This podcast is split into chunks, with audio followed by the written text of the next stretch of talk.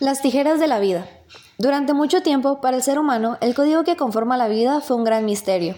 así como la ciencia detrás de la herencia y los genes. Hasta que en 1869 el investigador Friedrich Mischer aisló la primera molécula de ADN, llamada originalmente nucleína, y que posteriormente se denominó ácido desoxirribonucleico. A partir de este descubrimiento, muchos científicos han dedicado sus carreras en la búsqueda de más información acerca del funcionamiento y estructura de esta molécula que conforma la vida, desvelando asombrosos secretos de la genética.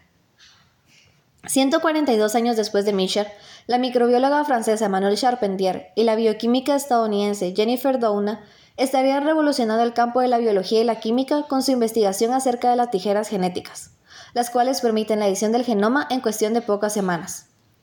Todo comenzó en 2011 con el descubrimiento de una herramienta denominada CRISPR-Cas9, mientras Charpentier estudiaba la bacteria Streptococcus pyogenes, en la cual analizó una molécula llamada ARN-TRAC-R, la cual forma parte del sistema inmunológico de las bacterias y permite crear una resistencia a virus.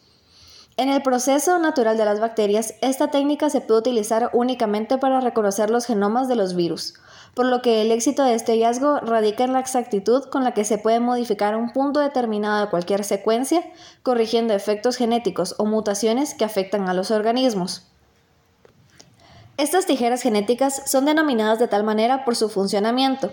La CRISPR, repeticiones palindrómicas cortas, agrupadas y regularmente espaciadas, guía a la enzima Cas9 hacia la secuencia de ADN que se desea modificar. Posterior a esto se cortan las hebras de material genético para añadir al fragmento de ADN con las características deseadas y de esta manera reparar el genoma. Esto se logró al recrear las propiedades de las bacterias en un laboratorio, simplificando y eficientizando el proceso y adaptándolo a cualquier organismo vivo.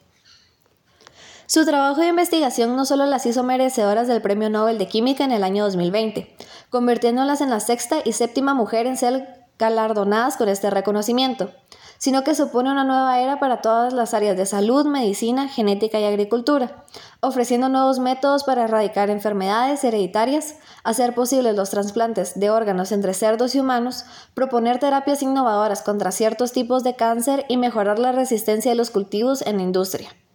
Aunque este proyecto supone un gran progreso para la ciencia, surge con él la necesidad de promover valores éticos y morales que los investigadores deberán de poner en práctica para el correcto desarrollo y uso de esta tecnología, velando siempre por el bien del hombre y el resto de seres vivos, dando la oportunidad a muchos científicos y científicas a transformar el código de la vida y con él al mundo.